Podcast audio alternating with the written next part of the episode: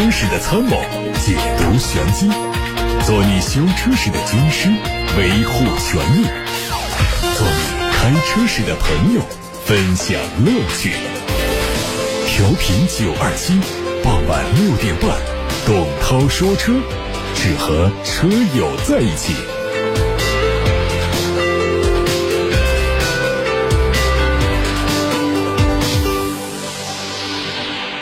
各位好，我是董涛，欢迎在六点半到七点半听董涛说车。欢迎大家把选车用车的问题发到直播间，欢迎大家把汽车消费维权的新闻线索发到直播间，零二七八六八六六六六六正在开通热线，还有董涛说车的微信公众号可以留言。新闻。从梅赛德斯奔驰官方获得消息，新款的 E 级长轴轿车正式上市，十款配置的官价是四十三万九千九到五十六万二千九，外观内饰都保持了在售车型的设计风格，针对配置做了一些升级，比如说 E 三百 L 系列的四门无钥匙进入、感应尾门，现在都有选装项目变成了标配项目。动力方面取消掉了 E 三五零 L，另外 E 二六零 L 系列也取消掉了一点五 T 加四十八伏的。动力总成转而采用低功率版本的 2.0T 纯汽油动力，匹配的是九速手自一体变速箱。看上汽大众的新款朗逸工厂实拍图，新车对部分车型的配置做了小幅升级，1.5升自动舒适版和视野版增加了真皮方向盘、双色轮毂，280 TSI 豪华版标配了8英寸的液晶仪表。新车将在近期上市，价格预计和现款一致。有汽车博主在微博上发布了一组新款国产奇骏车型的无伪装实拍，这也是该车首次在国内曝光。据了解，新车会在今年的五到七月份左右正式下线，最快三季度上市。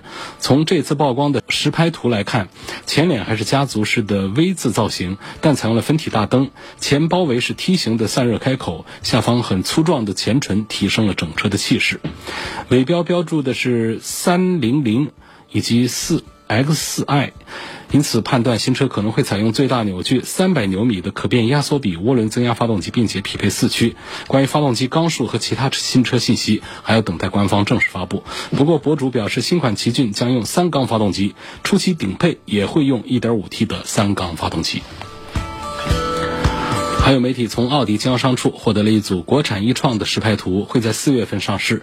价格方面，参考奔驰 EQC 和宝马 i X 三两个核心竞品的定价，预计尺寸更大的国产奥迪一创起售价不到五十万。一创在国产后外观的主要变化是换装了 S 家族运动套件，前包围两侧的进气口面积更大，并且加入了贯穿银色饰条。车尾换装了更加运动的下包围。内饰方面用了十二点三英寸的液晶仪表，中控区域。是尺寸分别为十点一英寸和八点六英寸的高清触控屏。续航方面，国产一创换装宁德时代电池，ADC 续航里程五百公里。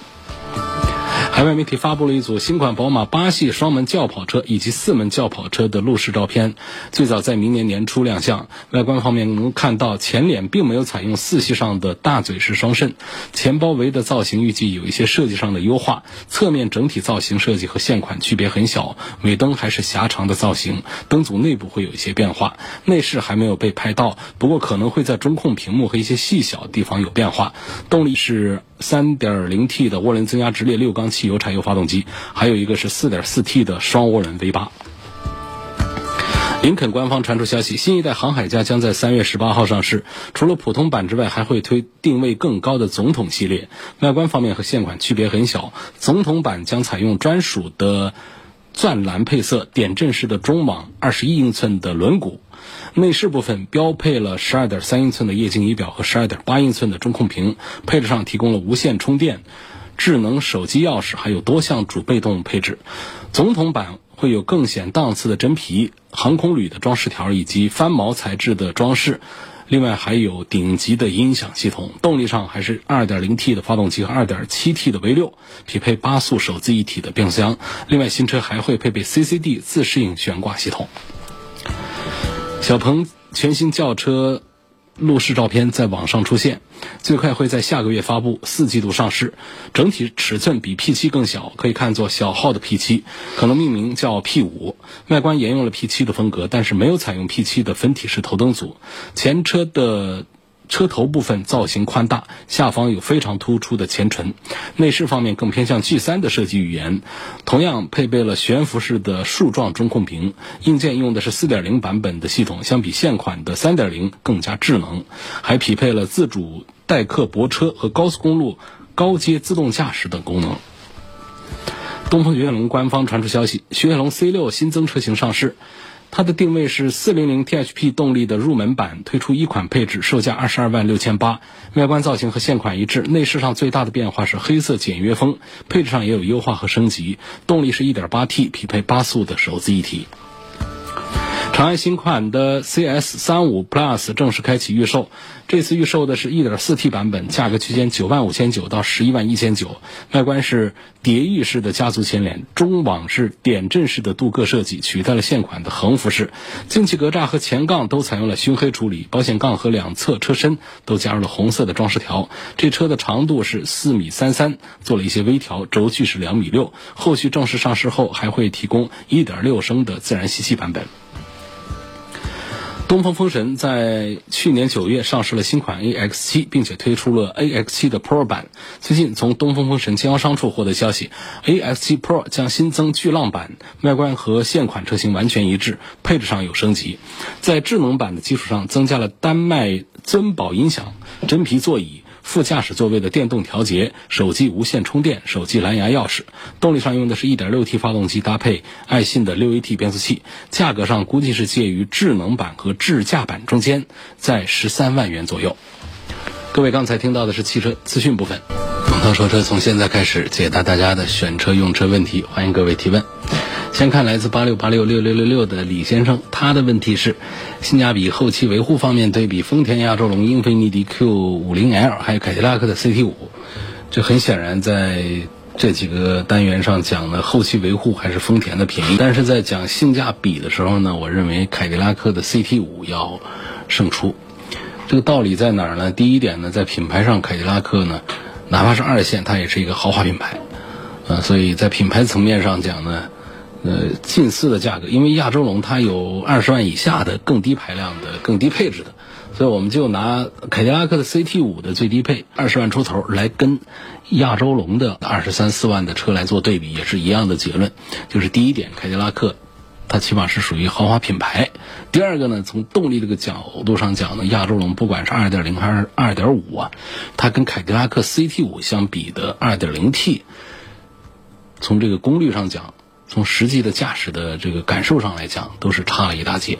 凯迪拉克 CT 五的马力数有两百三十多匹，在亚洲龙上呢，二点五升的也只有两百零九匹马力，这还是它的高功率。所以这是它的第二个点。那么第三个点呢，就在于内饰上讲，也能看出来呢，凯迪拉克的车内的做工和豪华的气质。对于二十万出头车来说呢，能有喜出望外的感觉。但是呢，丰田的亚洲龙呢，它是丰田的一个规规矩矩的，是一个应该的一个正常的二十万出头的非豪华品牌的一个 B 级车的一个感受。所以在这两个车当中呢，我们拿着二十万出头的最低配的凯迪拉克的 CT 五来跟亚洲龙的中高配的这个亚洲龙比的话，我还是觉得凯迪拉克 CT 五的性价比表现要好一些。如果说我们希望用更低的价格来入手一个大一点的 B 级车的话呢，那亚洲龙要更值得考虑性价比，因为它的最低配的在二十万下方开出去呢，除了动力弱，其他有一些配置差一些之外。它确实还是很有面儿，它比这个 CT 五最低配的也要便宜了好几万块钱，所以从这个角度讲，如果我们要花二十万以下来买一个车的话，CT 五呢预算超了一点，丰田的亚洲龙就刚刚好了。下一个问题说，自动启停功能怎么永久关闭？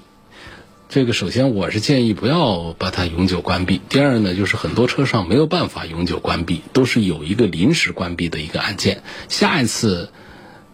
重新启动汽车的时候，它又有了。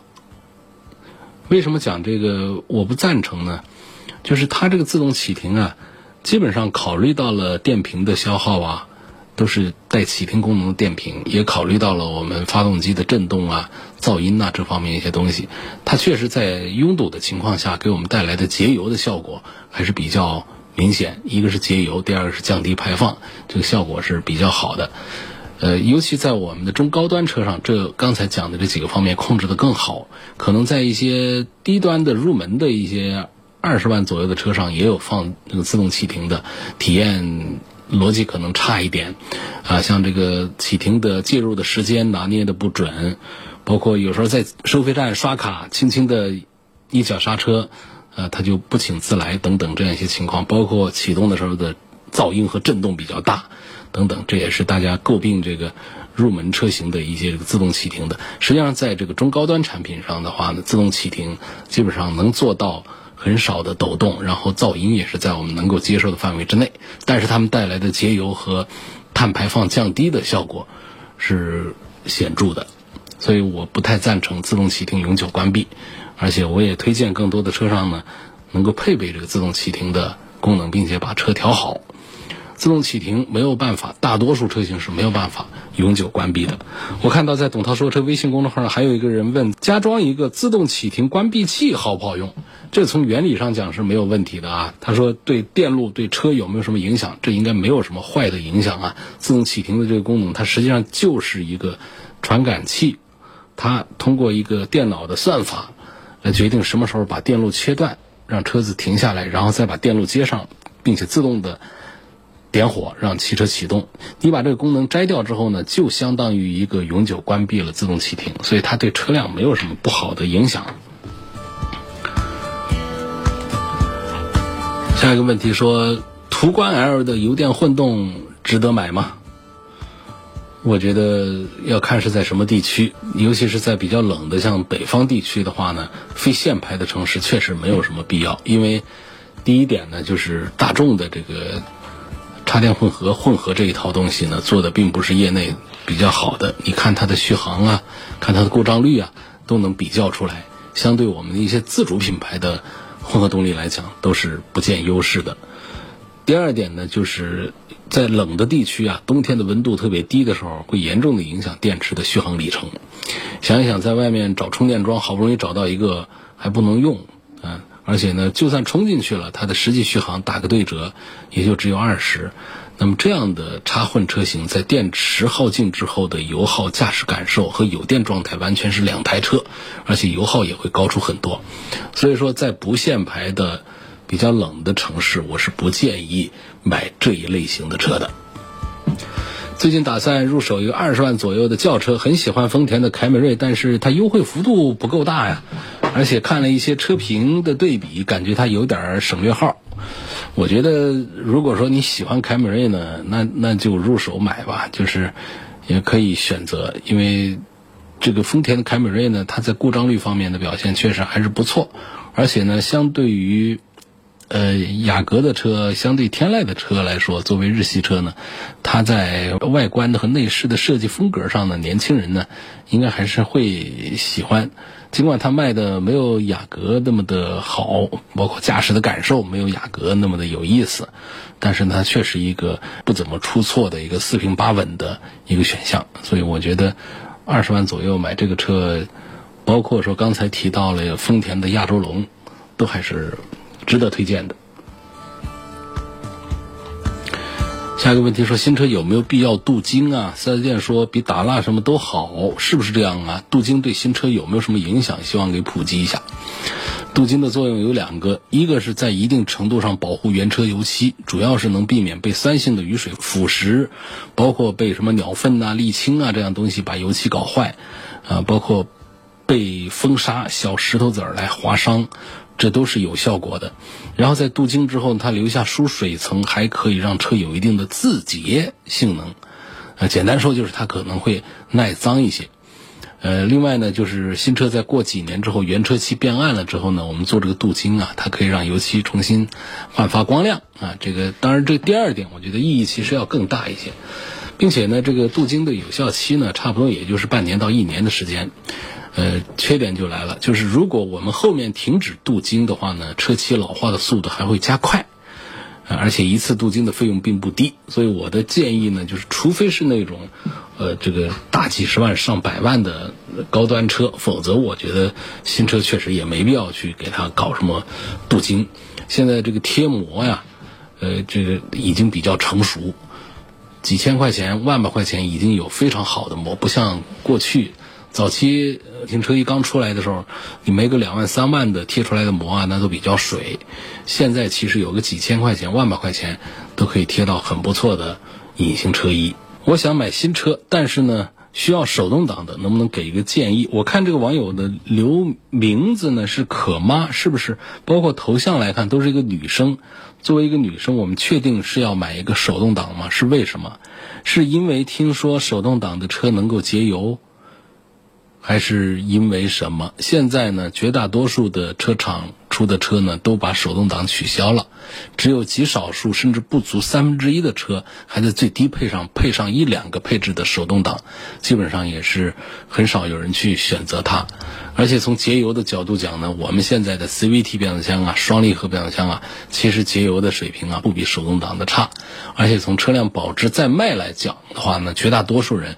还是会选择自动挡，就二手市场上手动挡的车还是不大好卖的。还有呢，作为一个手动挡的车呢，它作为一个车型系列的最低配，它往往其他方面配置也都会做得很吝啬，让你买的时候呢，往往会觉得，呃，这个割舍的东西还比较多。所以从这个角度呢，尤其我们女士开车呢，是不是还是，呃，图一个更简单、更省事儿？我还是建议这位朋友能考虑一下自动挡、手动挡的呢。留给我们少数的，这个特别钟情于手动驾驶的朋友们去选择。而且手动挡呢，我的主张呢，就是在一些个性化的产品上，包括动力比较强大的车型上，来开手动挡可以开出乐趣来。那本身有一些车啊，排量就极低，调教也很差的这个发动机，再配上一个手动挡，实际上开起来哪有什么乐趣可言呢？所以我的建议呢，这位叫可妈的网友就不要。考虑新车，买一个手动挡了。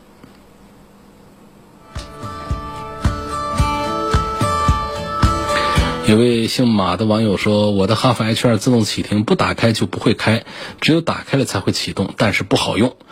每回自动启停还伴随着电压不稳、噪音稍大，不大好用，所以我每次都没有打开。”哎，这说明这个哈弗 H 二啊，它的设计还是比较人性化的，自己知道自动启停做的并不好，所以呢，它默认的是关闭状态，只有你人工把它打开，它才会在车辆行驶过程当中起到作用。所以这要给哈弗 H 二点个赞啊！我们希望车厂啊，在提供这自动启停功能的时候，尽量的普及，同时呢，也给大家能够有彻底关闭啊。能够有自主选择的这么一些机会和权利，有的朋友呢是非常想把自动启停的功能彻底关掉，不喜欢那个东西。呃，那么就有朋友在问说，自动启停如果我不想用，我换普通电池行不行？换了普通电瓶是不是就等于把它给呃关掉了？这在这一部分人的眼里看的话，自动启停这一项功能就是一个鸡肋，啊，而且呢，为了这个自动启停的功能，我还得上一个贵很多的一个专用电瓶。这个专用的电瓶呢，叫 AGM 电瓶，它是用了一种这个更新的技术的，包括采用了玻璃纤维隔板的这么一种呃密封的电池，比普通电池是要贵一些的。所以有朋友就说要把它给换掉。嗯，但是呢，你如果说是彻底关掉自动启停系统的话呢，有这个想法，我也不大建议你换这个普通的电瓶，因为它搭载这个启停系统的车呢。在启动机这个部分呢，它也是有明显区别的。虽然说都是十二伏，但是用上启停系统的车的启动机的工作电流要大一些，所以要用到能够支撑更大电流输出的 AGM 电池。那么换普通电池呢，就可能会出现启动机的工作电流不好，出现启动机启动困难、转速不够的问题。虽然说也可能会把车也能打着，但是呢力道不够，这对发动机也不好。啊，如果启动机还搞坏了，那就更加得不偿失了。而换这个启动机的价格肯定是比换电池的这个价差呀要更大一些。啊，这是一个。第二个呢，就是一般它带启停功能的这个汽车啊，它的电池管理系统呢也会基于 AGM 电池来做标定。如果换普通电池，也可能出现电源管理的异常，甚至出现电源管理系统它没有办法去匹配，呃。普通的铅酸电池导致蓄电池无法初始化，系统没有办法正常工作，甚至会出现这个锁定 ECU 啊，电脑啊锁定发动机点火系统点不了火的啊这样的一些情况。另外呢，就是还有一点呢，可能也更容易被忽略，就是很多带自动启停的电池啊，它是不放在发动机舱的，它是放到后备箱里的。注意到没有？这是为什么呢？就是这个 AGM 电池啊，它耐高温的性能比较弱啊。如果换成普通的铅酸电池，那么在充电过程当中的酸雾啊，它可能会影响成员的身体健康啊。所以说，如果你不喜欢这个启停的功能呢，你可以就不买这种车型，惹不起躲得起啊。如果说买了之后呢，你又想换普通电池，你首先要看电池放在哪儿。如果不是放在成员舱，那你可以。呃，这个选择刷电脑啊，或者买一种叫启停宝的那种小东西，来解决车辆部分系统无法正常工作的问题。但这两种办法也不一定确保一定在每一个车上都能够通行解决问题。每一种车型它都需要具体分析。呃，可以到一些修理厂啊去咨询一下有经验的技术人员。下面有个朋友问：吉利星瑞值不值得买？我觉得还行啊，沃尔沃的动力表现还是不错的。你试驾一下，能感受到它这个双离合变速箱的表现呢？这个低速顿挫也不是太明显。总体上呢，我觉得参考之前属于吉利新家族的新悦，我觉得新锐后期呢可能还会有一些优惠，所以这个信息呢仅供参考一下。二手的宝马三二零到底值不值得买？这个得看车况、年份、价格，啥都不知道，我这也不好回答呀。而且我觉得没有什么不值得买的车。哪怕就停产的一塌糊涂，这车便宜的又一塌糊涂，那怎么不能买呢？所以只有不值得花的价格，没有什么不值得买的车。你说如果一台二手的三二零，年份又新，公里数又少，车况又好，价格还便宜，有什么纠结的呢？但是呢，符合这种要求的车确实是太少太少了。有的说那停产的车不能买，好，我们就说已经退出市场的东风雷诺已经是。嗯，整个厂家都转做东风的新能源车了，东风雷诺这个就在中国汽车市场上就消失了。那么它的二手车就不值得买吗？如果极便宜呢，那还不是值得买？所以说没有什么不值得买的二手车，只有不值得花的二手车价格。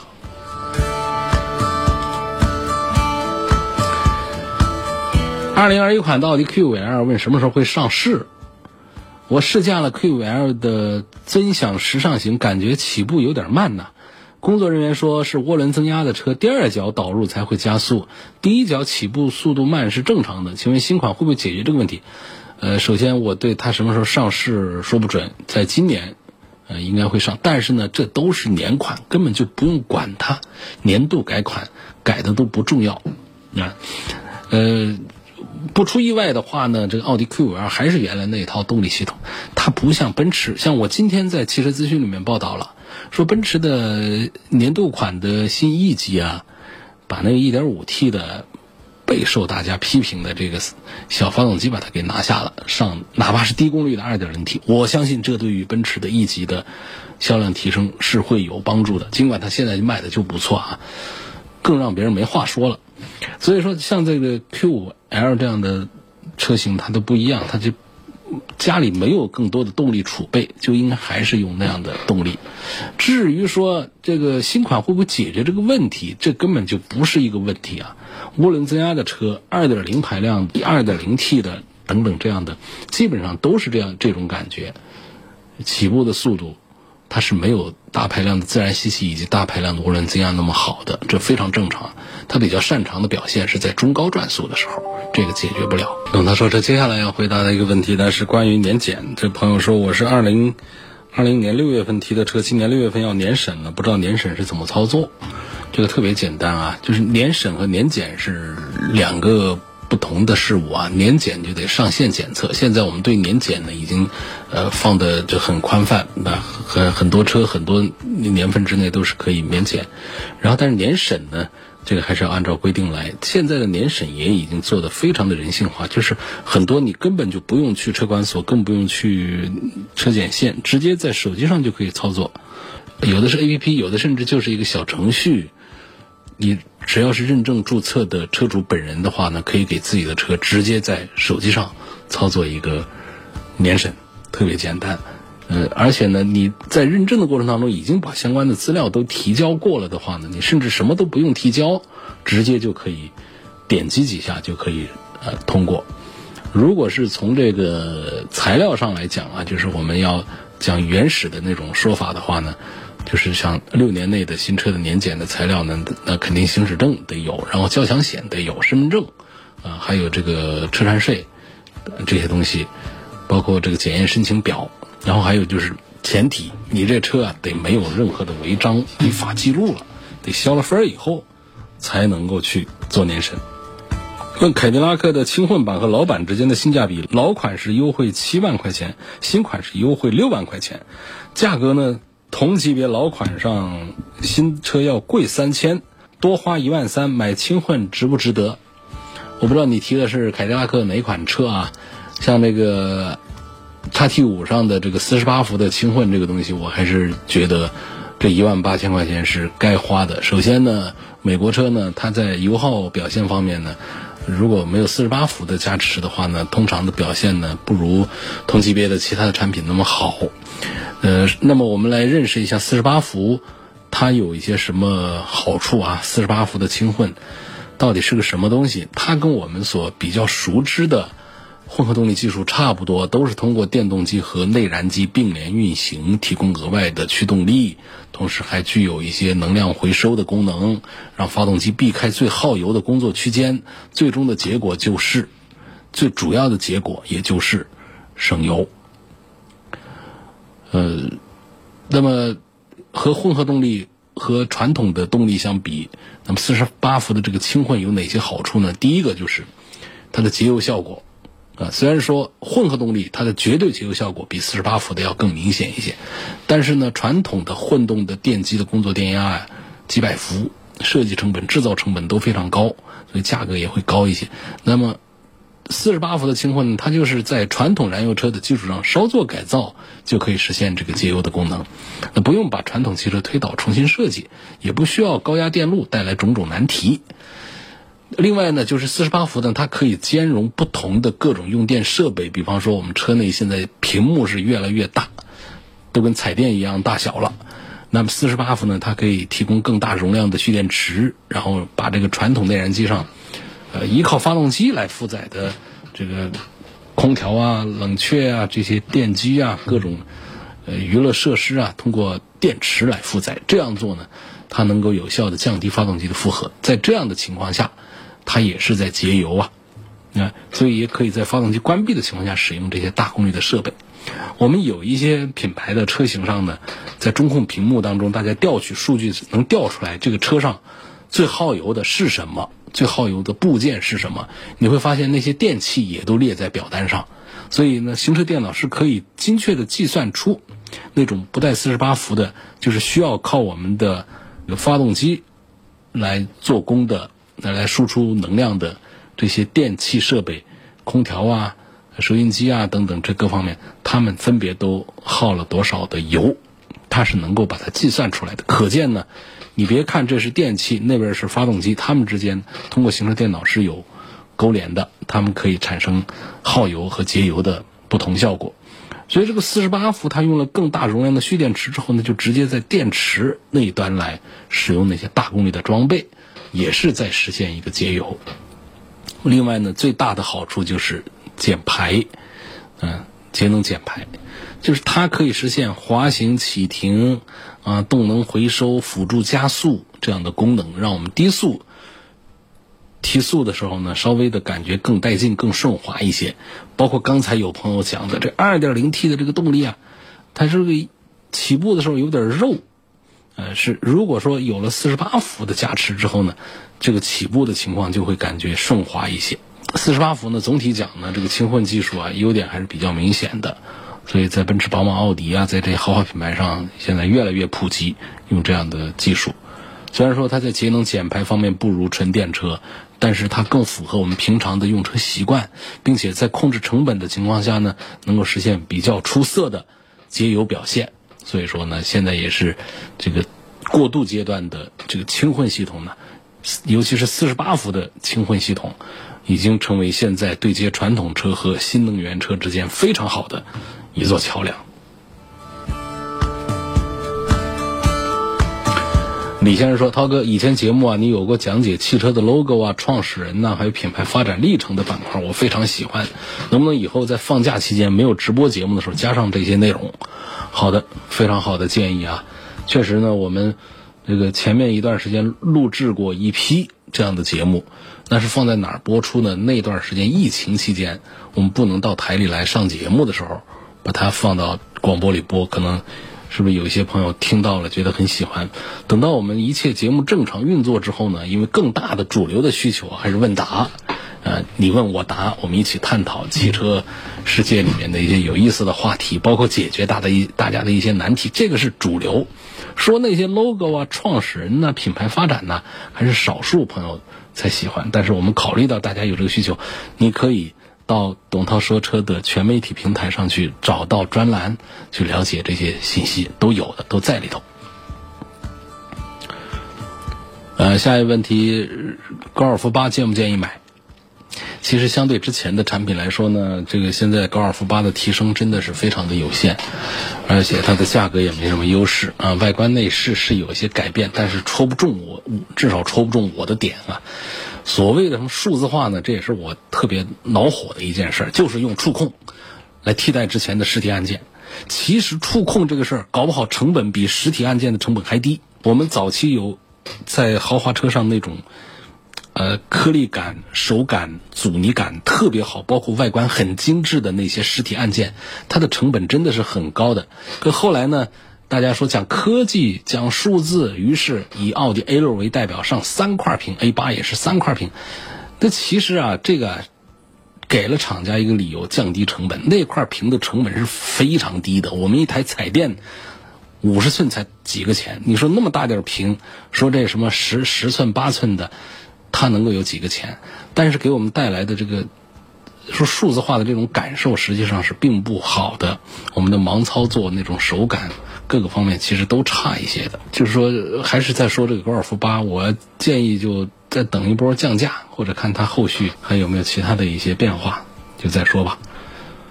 今天就说到这儿，感谢各位收听和参与晚上六点半到七点半钟直播的董涛说车，每天晚上都有，各位可以在网上通过董涛说车的全媒体平台。找到往期节目的重播音频，继续收听。明天晚上的这个时候，我们再会。